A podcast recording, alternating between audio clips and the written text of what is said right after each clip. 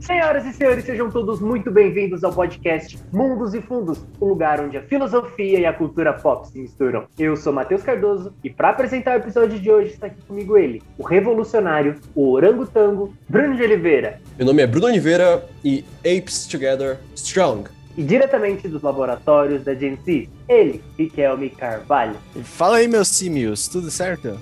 Sim, meus queridos. E no episódio de hoje vamos conversar um pouco sobre Planeta dos Macacos. Vamos tentar entender um pouco sobre as reflexões da obra original, como a compreensão do passado, o entendimento do presente e principalmente sobre o paralelo e o novo começo do filme de 2011, certo? Então, bora logo para esse papo.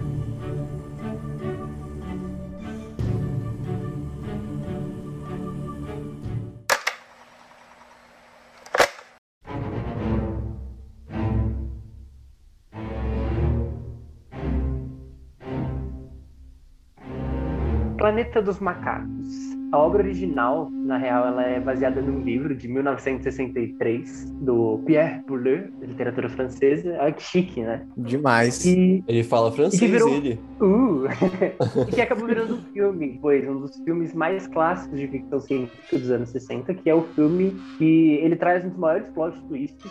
Já foi reverenciado milhares de vezes na cultura pop. Mas o que startou a gente conversar sobre esse tópico é um tópico que ele está bem presente em várias obras diferentes, inclusive principalmente em 1984, a gente vive salpicando nos episódios. Quem sabe a gente não faz um episódio algum dia sobre, não é mesmo, meus queridos? É. Não tem jeito. Quem sabe? Mas que é sobre a ocultação do passado, que é uma coisa que está tanto no antigo quanto no novo. É importante dizer que até meados dos 45 do segundo tempo, você vê um mundo onde os macacos realmente dominam, os macacos são intele- seres inteligentes, não é o planeta em que você conhece, né? Não é a Terra, até onde o protagonista, que é humano, entende. E os humanos que estão ali, o que é estranho, né? Também é um dos mistérios do filme, eles não conseguem falar, eles não têm uma inteligência desenvolvida como seres humanos é, atuais, né, contemporâneos. Então, você sendo leigo, né, com Planeta dos Macacos, já saiba logo que Planeta dos Macacos, por mais bizarro que seja, ele consegue ficar mais bizarro ainda, porque ele é um filme que mexe com viagem no tempo. É verdade. Dando aqui um breve contexto, os macacos eles são regidos por uma espécie de grande legislador que se chama Zeus, e ele acaba escondendo e ocultando que os humanos foram dominantes no planeta. É literalmente um planeta dos macacos, né? Não existem, de fato, os humanos que nós conhecemos hoje. É literal o planeta deles. assim. Isso, muito bem. O, o 12, né? O 12 é realmente, pertence a eles, é isso aí. E esse é o grande ponto, essa contextualização de como é o mundo, porque os macacos, na realidade, eles não têm noção de que existiram outras criaturas dominantes. Para eles, o mundo sempre foi dos macacos. Eles, o Pierre Boulez, ele até brinca que os macacos, eles tinham uma religião e acreditavam que eles descendiam de primatas celestiais. Eles tinham esse lado divino. Uhum. E os políticos, os legisladores, olha, olha que interessante, eles usavam dos discursos deles para manipular a população, para fazer eles acreditarem em alguma coisa que eles queriam para poder se manter no poder. Bem atual esse livro, né? Nossa, ainda bem que isso aí é tudo livro, né? Só é ficção isso aí, né? Imagina se isso acontecesse de verdade, né? Nossa, isso Não, é uma bagunça. ai, ai. Não, é importante que o Matheus já trouxe aí, né? Que ele comentou sobre você apagar a história, né? A história e o histórico de um povo, né? Que isso, ele é realmente para manipulação. Porque, veja bem, no mundo onde os seres humanos dominaram, depois os macacos tomaram conta, né? Se nesse mundo os seres humanos sabem dessa informação, eles vão se sentirem importantes o suficiente para tentar tomar de volta o mundo que um dia foi deles. Assim como, para os macacos, se eles souberem que os humanos já dominaram esse mundo, eles vão ficar super receosos com esses humanos. E no filme, né, na história e no livro, os humanos, eles são escravos barra pets, mascotes, assim. E aí Sim. você pensa, se você tem ali um escravo ou um, um mascote que já teve essa capacidade e tem essa ameaça dele dominar a sua sociedade, né, tudo que você conhece, para que você talvez o jogo se inverta e você vire o que ele é agora, você não vai ficar tranquilo de dormir à noite com, tendo ele na sua casa, você vai querer acabar com isso. E para a economia, para que mantenha o status quo da economia e da sociedade, é melhor que mantenha dessa forma, então que ninguém descubra. Sugerir que possamos aprender algo sobre a natureza do símio a partir do estudo do homem é insensatez. César está em casa. Mas então, gente, vocês que são bem fãs assim de Planeta dos Macacos, como é que esse como é que esse filme antigo conversa com esses filmes mais atuais de Planeta dos Macacos? Sendo, por exemplo, agora que eu quero dizer é o arco do nosso caro César, né? Ave César, o macaco mais bravo desse, dessa mata, mano. Macaco. esse- ele é o macaco da bola roxa, velho. Ele é. É legal que, só uma curiosidade rápida, no filme clássico, é, tem também um César, que é pra ele ser homenageado, e ele escolhe porque ele aponta o dedo para um nome, para o nome do César, num livro do dono dele, e aí por isso que ele se chama César. Isso. É, só uma curiosidade aleatória. Curiosidade Mas- interessante. É, porque se fosse o mesmo César dos livros, né, barra filmes antigos lá, não faria sentido, já que, spoiler, César morre no final do terceiro filme atual, né? Terceiro filme da trilogia nova, né? É, o- os filmes clássicos, esse César mexe com viagem no tempo, então É. aí já... É, meio, meio viajado. Um pouquinho. Viajado? Mas, é, mas o paralelo que tem entre os filmes clássicos do passado, você tem a manipulação para você tentar convencer. No caso do filme clássico, que é extremamente atual, o ponto da manipulação da sociedade dos macacos, não saberem do passado deles para poder manter uma ordem, uma falsa ordem social que acaba no, são cinco filmes dos, dos clássicos, né? Mas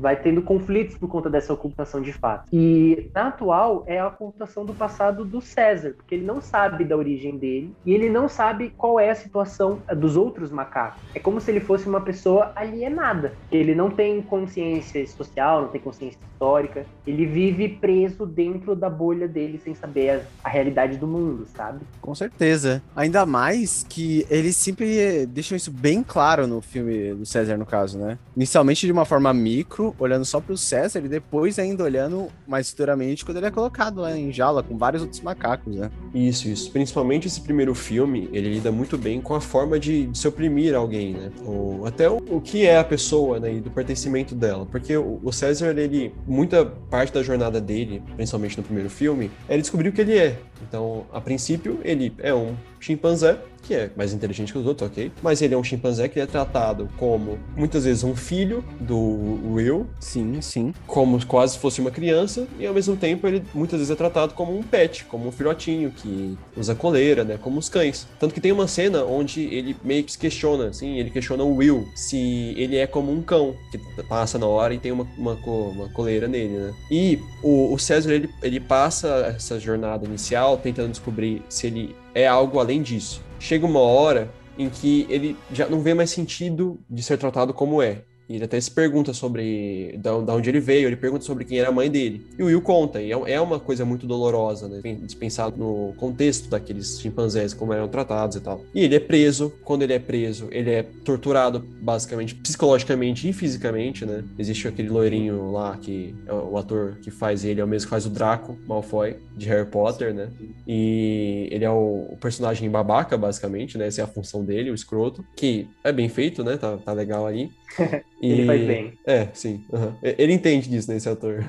Ele sabe ser babaca. Ele sabe. E ele, tipo, dá man- aquelas mangueiradas, assim, sabe? Tipo, que é um jato muito forte, machuca pra caramba ele e tal. E aí o César, ele tem essa visão, depois ele é maltratado por é, semelhantes a ele, né? Os outros macacos tratam ele muito mal porque ele é diferente. E até que sofre muito essa falta do Will, sofre muito pra entender o que tá acontecendo agora. Tanto que um desses símbolos, né? Que simbolizam bem essa prisão, né, onde ele vivia, que assim, onde ele morava com o Will, que era o dono dele, dono barra pai, barra nem o César entende bem, provavelmente o que é. Ele só sabe que ele respeita e é isso. Nessa casa tinha o sótão. Esse sótão foi adaptado para o César e nele tinha uma janela com um símbolo, assim. Difícil de, de explicar ele, mas parece uma Um losango. Parece um losango, muito bem. Obrigado, Matheus. Isso.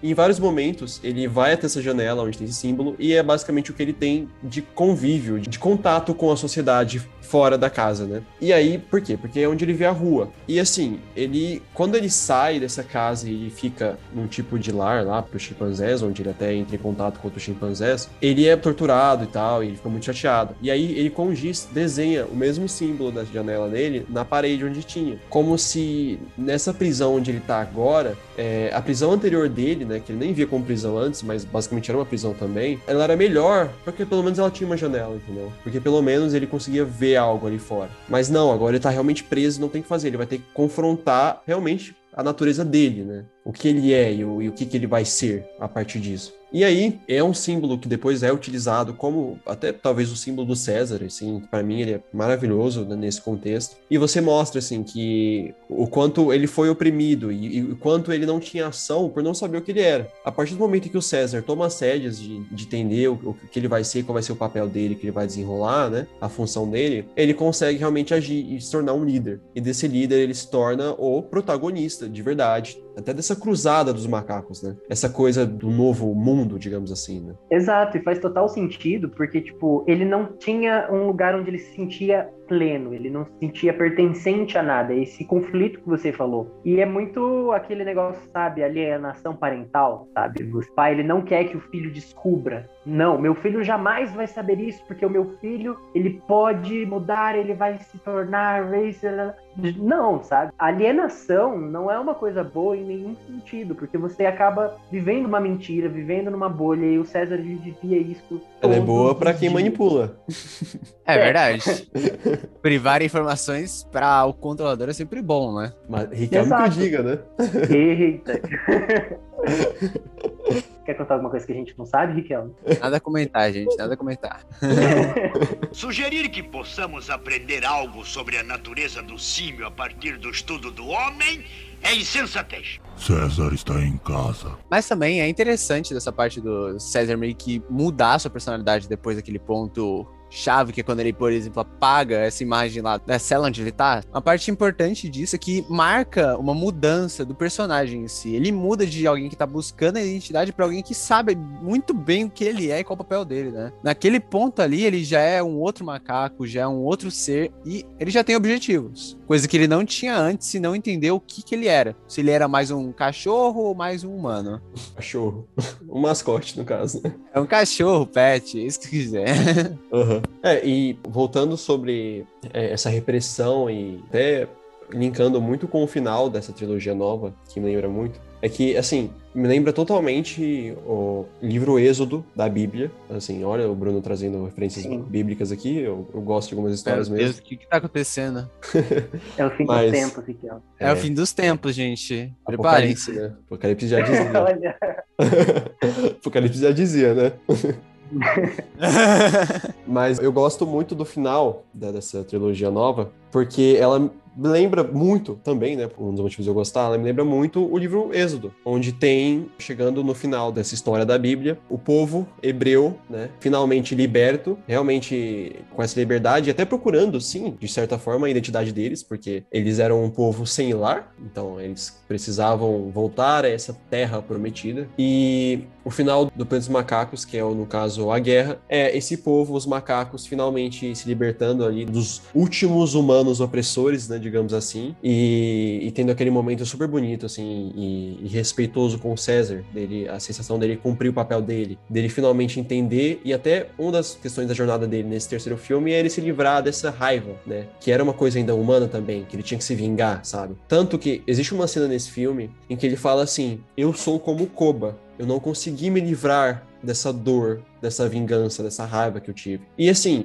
não é que os macacos também se livram disso, os macacos também têm isso, né? Tanto que é uma basicamente uma herança humana deles, que é também transformada, né, e vista no livro antigo, né, no clássico, e nos filmes clássicos, porque os macacos ali, eles são nada mais são, né, no caso, do que um espelho nosso. Eles só estão com uma outra roupagem, mas somos nós Exato. ali. Somos nós num outro contexto, É uma alusão ao povo oprimido, como você disse. É uma alusão ao que seria os hebreus nessa época, por exemplo. Uhum. E é bem legal que você colocou, porque o filme novo, teoricamente, a origem é o Gênesis, né? Fazendo esse paralelo. E esse autodescobrimento dos macacos, ele acontece durante todos os três filmes da nova trilogia. Como você falou, tem uma espécie Sim. de encerramento no terceiro, mas no próprio filme 2, que inclusive eu acho que merece um episódio só, porque a discussão acerca dele é Nossa, eu adoro esse fantástica. filme. Nossa senhora, meu Deus. ele ainda traz conflitos existenciais de pertencimento, porque o César ele tá extremamente dividido com relação à opinião que ele tem sobre os humanos. Sim, e, é, sim. e é sempre assim, sabe? Nós somos assim, nós somos eternas criaturas em construção, em desenvolvimento. Evolução não só biológica, como também psicológica, evolução social, sabe? E é nítido toda a jornada do César, Somos metamorfoses ambulantes, né, de ideias, assim.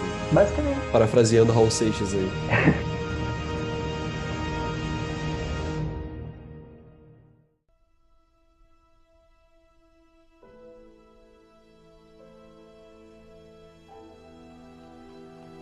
Passávamos por uma rua bem larga, ladeada por calçadas.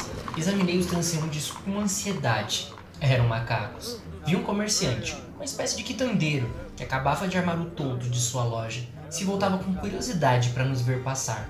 Era um macaco. Tentei distinguir os passageiros e o motorista dos veículos locomotores que ultrapassavam. Eles se vestiam como em nosso planeta. E eram macacos. Minha esperança de descobrir uma raça humana civilizada tornava-se quimérica. E no fim do trajeto eu me achava desencorajado e melancólico. Nossa carroça reduzia ainda mais a velocidade. Após atravessar a marcada, paramos num pátio. Fomos retirados da jaula, um por um, enfiados num grande saco e carregados para o interior do prédio. Não pus resistência e me deixei levar por dois gorilas vestidos de branco. Finalmente fui depositado sem delicadeza alguma sobre um assoalho. Depois, aberto o saco, fui atirado em outra jaula, dessa vez fixa, com o piso forrado por uma enxerga de palha, onde eu fiquei sozinho. Um dos gorilas aferrolhou cuidadosamente a porta. A sala onde eu me achava continha um grande número de jaulas iguais à minha, dispostas em duas fileiras e dando para uma passagem comprida, mas a maioria já estava ocupada. Algumas por meus companheiros da caçada, que acabavam de ser trazidos para ali. Já outras por homens e mulheres que deviam ser prisioneiros antigos. Enquanto um dos gorilas montava a guarda, o outro penetrou na minha jaula e colocou à minha frente o que parecia uma tigela, contendo ração, algumas frutas e um balde. Eu decidira fazer de tudo para estabelecer contato com aqueles macacos, que pareciam ser efetivamente as únicas criaturas civilizadas e racionais do planeta. Olhei-os nos olhos. Depois, retirando a mão do meu peito, eu inclinei cerimoniosamente. Ao erguer a cabeça, vi uma intensa surpresa em seu rosto. Então eu sorri para ele, empenhando toda a minha alma nessa manifestação. Ele estava prestes a sair e estacou, pasmo, e deixou escapar uma exclamação. Finalmente eu conseguira me fazer notar. Com a intenção de garantir o meu sucesso, demonstrando todos os meus talentos, pronunciei bem estupidamente a primeira frase que me passou pela cabeça. Como vai? Eu sou um homem da Terra. Eu fiz uma longa viagem. O sentido não tinha importância. Eu só precisava falar para desvendar minha verdadeira natureza. Nunca a estupefação igual imprimiu-se nos traços de um símio. Ficou sem respiração e boquiaberto, bem como seu companheiro. Ambos entabularam uma conversa rápida, meia voz, mas o resultado não foi o que eu esperava. Após ter me avaliado com um ar desconfiado, o gorila recuou repentinamente e saiu da jaula. Até aferrolhou com mais cuidado que anteriormente. Os dois macacos entreolharam-se por um momento. Depois caíram na gargalhada. Eu devia representar um fenômeno realmente único, pois não paravam de se divertir à minha custa. Tinham lágrimas nos olhos e um deles teve até que largar uma panela que segurava para pegar um lenço. Minha desilusão foi tão grande que eu quase enlouqueci de desespero.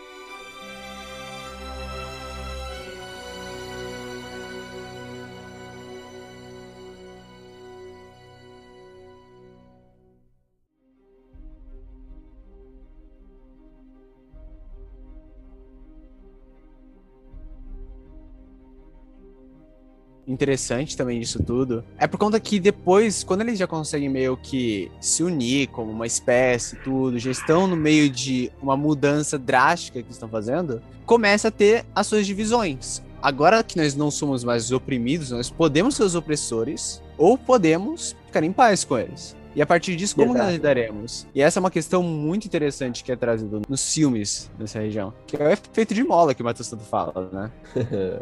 Sim, o- sonho do oprimido é acabar virando o opressor. Que é o que acontece nos filmes clássicos. Os macacos, diferente da origem, a origem dos clássicos, eles eram só pets e eles acabam se revoltando. E aí depois eles oprimem. Tanto que eles fazem as mesmas coisas com os humanos milhares de anos no futuro que aconteciam com eles. E é, é basicamente isso. O macaco acabando virando opressor. A diferença é que nos filmes atuais, quanto mais avança, mais a gente torce pros macacos, né? Mas a gente fala, não, Opa. eles estão certos.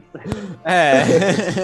Somos os macacos, né? Mas eu gosto muito também, principalmente do segundo filme, né? Que é o Confronto. Porque, assim, o- essa questão dessa opressão, ela também vem por culpa do César. Porque o César, nesse filme, ele tá cego pelos macacos. Ele não consegue en- entender que os macacos também cometem erros e fazem coisas ruins. Enquanto ele só direciona essa culpa, né, de querendo ou não, para os humanos. Ele ainda tem uma mágoa forte dos humanos, né? Que inclusive ele teve que criar essa mágoa dentro dele para que ele conseguisse sair dali. Só que não é bem aquilo. Ele se forçou a sentir isso para que ele tivesse esse empurrão, né? Mas não, não é totalmente aquilo, não é tão preto no branco. Então, é uma das questões até de tipo, do, por exemplo, da existência do Koba é esse confronto. É o fato do Koba confrontar ele sendo esse lado de tipo é, macaco é a supremacia basicamente sabe tipo os humanos eles são esse câncer mesmo que fizeram mal a gente e nós somos superiores de alguma forma e o, o César ele, apesar de não concordar com isso ele tá tão cego com a questão de que os, os macacos são realmente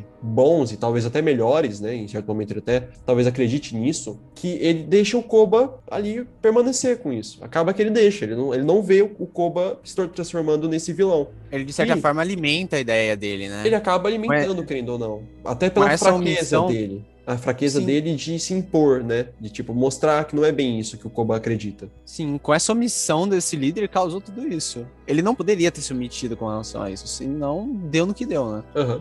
E o filme vai mostrando aos poucos que não é bem isso, né? Por isso que o filme tem esse contato entre os humanos, né? Um contato mais íntimo, que é uma família indo ali, entrando no território dos macacos para tentar lá é, arrumar a usina e tal. Então já é uma questão, por exemplo, até que mostra que o César não concorda tanto com isso, porque o César ainda deu essa oportunidade para eles, né? De tipo, beleza, vocês podem construir sua usina que vão deixar vocês vivos e terem melhores condições de vida. Tem problemas tá- ali, mas ele vai vendo momentos bons entre os humanos, os macacos, ele vai percebendo que não existe uma bondade, né? Existe algo bom deles também. Sim, sim. Sim, porque como ele teve toda uma vida, o César, ele, como você falou, não é preto no branco, ele é- enxerga as várias nuances. Tá? Em algum momento ele acaba se equivocando e tudo mais, mas de forma mais ampla, a evolução dele quanto personagem, quanto reflexo, espelho nosso até muitas vezes, ela é interessante justamente nesse ponto, porque ele está apegado ao passado dele, que ele foi manipulado, sabe? A visão só que ele tinha do Will, e ele tá apegado a isso, porque ele viu isso, ele sente falta do mundo dele em alguns momentos, mas ele também tem esse mundo novo. Então, eu acredito que se o César fosse, por exemplo, um personagem que não tivesse nascido no berço humano e tivesse se revoltado dentro dos laboratórios da Genesis, da empresa que, entre aspas, fez ele, eu acho que esse crescimento pessoal dele não seria tanto alienação. Provavelmente seria semelhante, mas não teria esse impacto emocional tão forte, porque ele amava o Will de verdade. E o Will, ele era a representação da humanidade para ele. Não existia representação maior do que era humano para ele, além do pai dele, né? Dessa figura. Exato. Então, por Sim. isso que ele ainda manteve esse amor pela humanidade. Então, por isso que ele se contradizia, ele se questionava, né? Sugerir que possamos aprender algo sobre a natureza do símio a partir do estudo do homem é insensatez. César está em casa. Então, o Matheus falou assim sobre se o César tivesse sido criado em laboratórios da Genesis, por exemplo, cara, e o futuro lá de- dos macacos seria bem mais parecido com o filme do Tim Burton de 2000 e pouco, né? 2004. eu acho. Provavelmente. Onde os macacos não já estão. muito, né? É, porque esse filme não merece muito ser falado, né? Mas, como exemplo, né? Seriam os macacos basicamente tacando zaralho lá, e, e é isso aí, e, e ditador mesmo, e caguei, entendeu? É isso É aí. o caos. É o caos. Mas assim, eu não sei se vocês concordam comigo, e eu até quero trazer isso aqui agora. Pra mim, Planeta dos Macacos, a origem, o confronto e a guerra é a trilogia blockbuster melhor atual, assim. Eu não consigo encontrar uma trilogia blockbuster melhor do que essa do- no momento atual do cinema. Não consigo. Bruno, Vocês conseguem pensar em Bruno. alguma? Bruno, Bruno, Bruno. Muito Olha- difícil. Olha nos meus olhos, Bruno. Ah, Cara ouvinte, você não está vendo, mas Bruno está olhando nos meus olhos. que olhos Bruno, lindos. eu fui Olhos de assistir- amêndoa.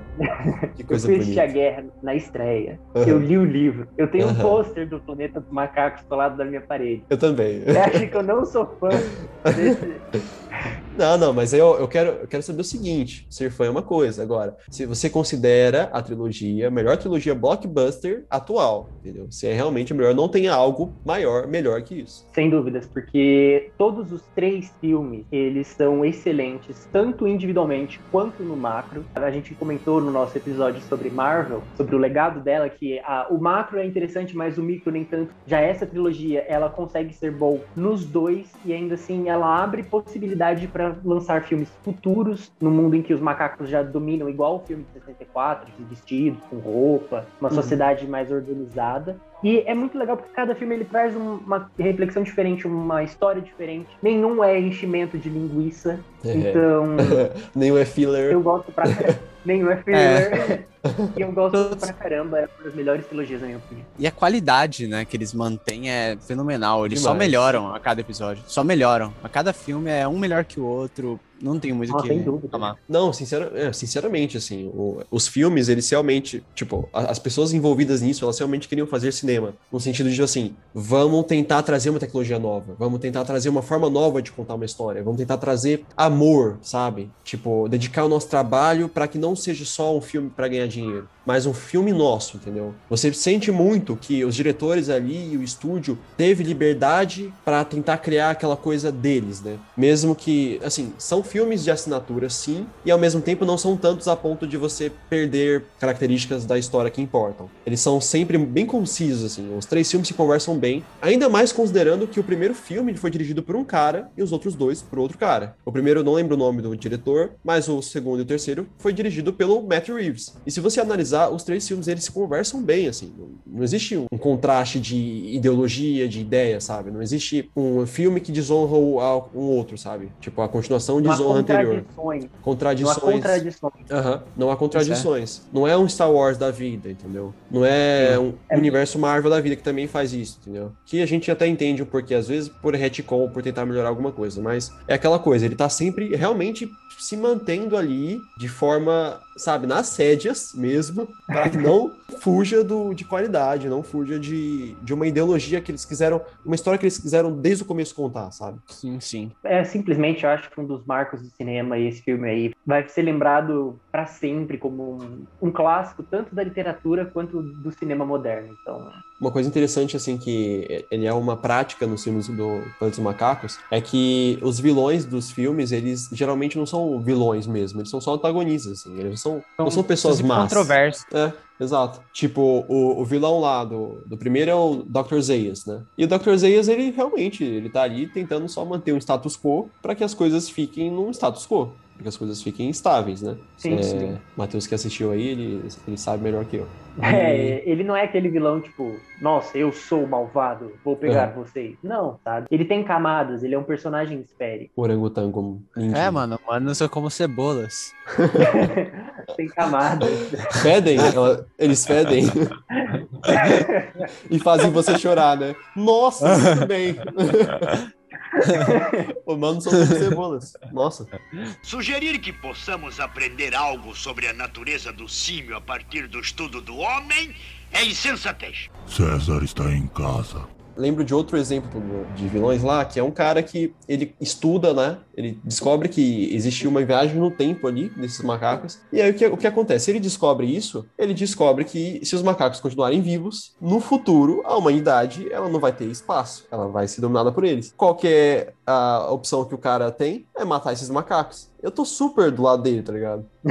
Inclusive, eu acho que se eu assistisse esse filme, eu ia torcer pra ele, todo momento eu ia torcer pra ele. Tipo, não, por favor, faça isso, senão a gente tá lascado, entendeu? Sim, sim. E é nos mais recentes, que, dos que eu lembro. O do primeiro não tem bem um vilão, é mais a humanidade e seus, os pontos negativos da humanidade, basicamente, nos personagens ali. Um personagem que é ambicioso demais e é o cara da empresa. O outro que é Sim, um, sim. um sádico, né? e Gosta de torturar os, animais. O outro que é só um babaca que quer ganhar dinheiro, né? Que é o, o dono lá do, daquele lugar, onde mantém os macacos, que ele aceita suborno e tal. Basicamente isso. E meio que tá cagando pro trabalho mesmo dele. Um segundo é o Koba, e o Koba não é necessariamente maldoso, talvez um pouco malicioso, mas é mais pelo contexto, pelo, pelo que ele viveu e pelo que ele entende dos humanos, né? É só basicamente a visão dele ali, e ele tentando até se vingar de certa forma, mas ele também quer o, o bem pros macacos, ele também tem um pouco disso, né? Mesmo que seja bem deturpado. Sim, e tem também o personagem do Jeff Goldblum, Não. que faz, entre aspas, o vilão dos humanos. E no primeiro filme a gente tem os só humanos como vilões, e no segundo filme a gente Uhum. aí já tem essa dicotomia de tem vilão tanto do lado dos humanos, que quer exterminar os macacos,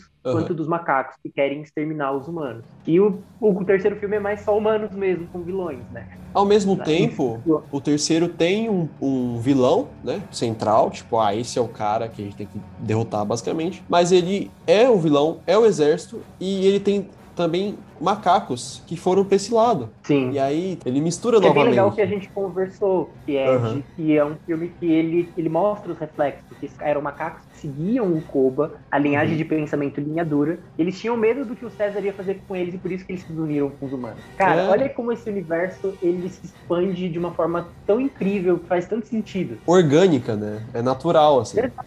Não tem não, nada não que... é nada forçado. Você olha e fala, não, isso não faz sentido. Eles estão só É. querendo preencher o roteiro. Não. Aham. Tem coisas que realmente poderiam acontecer e fazem todo sentido estarem ali. Exato, não, não é algo que você sentiu que, putz, eles precisavam, tava no contrato que eles tinham que colocar isso, sabe? Aí deram um jeito. Não, faz sentido. É realmente uma escada, né? Uma cadeia de eventos, realmente.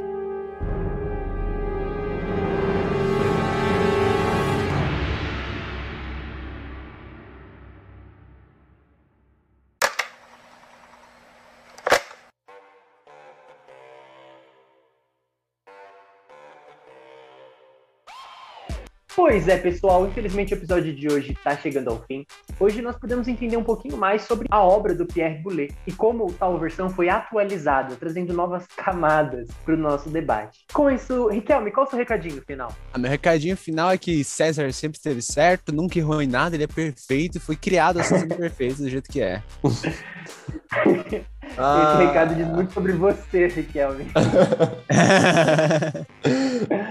Caraca. Fada sensata, César. Oh, não. Bruno, qual o seu recadinho final? Bom, citando o César aqui, macacos não querem guerra. Gente, sem guerra, paz e amor, vamos ser felizes, vamos abraçar o próximo, né? Depois da pandemia, Abraça claro. uma árvore. É. Só não sendo Koba e linha de pensamento, já tá perfeito. Nossa, já, já ajuda muito. Ajuda. Sem supremacia, pelo amor de Deus, amigos. Segue a gente lá no Instagram, é isso. ok, é nesse clima que a gente encerra o episódio de hoje. Não esquece de seguir a gente no seu agregador favorito, no nosso Twitter, Zemundos e Fundos, e reiterando aqui o recadinho do Bruno, no nosso Instagram, arroba Mundos Fundos Oficial, para não perder nenhuma atualização e acompanhar os nossos conteúdos exclusivos por lá. E toda quinta-feira você já sabe, a gente se encontra aqui no Mundos e Fundos.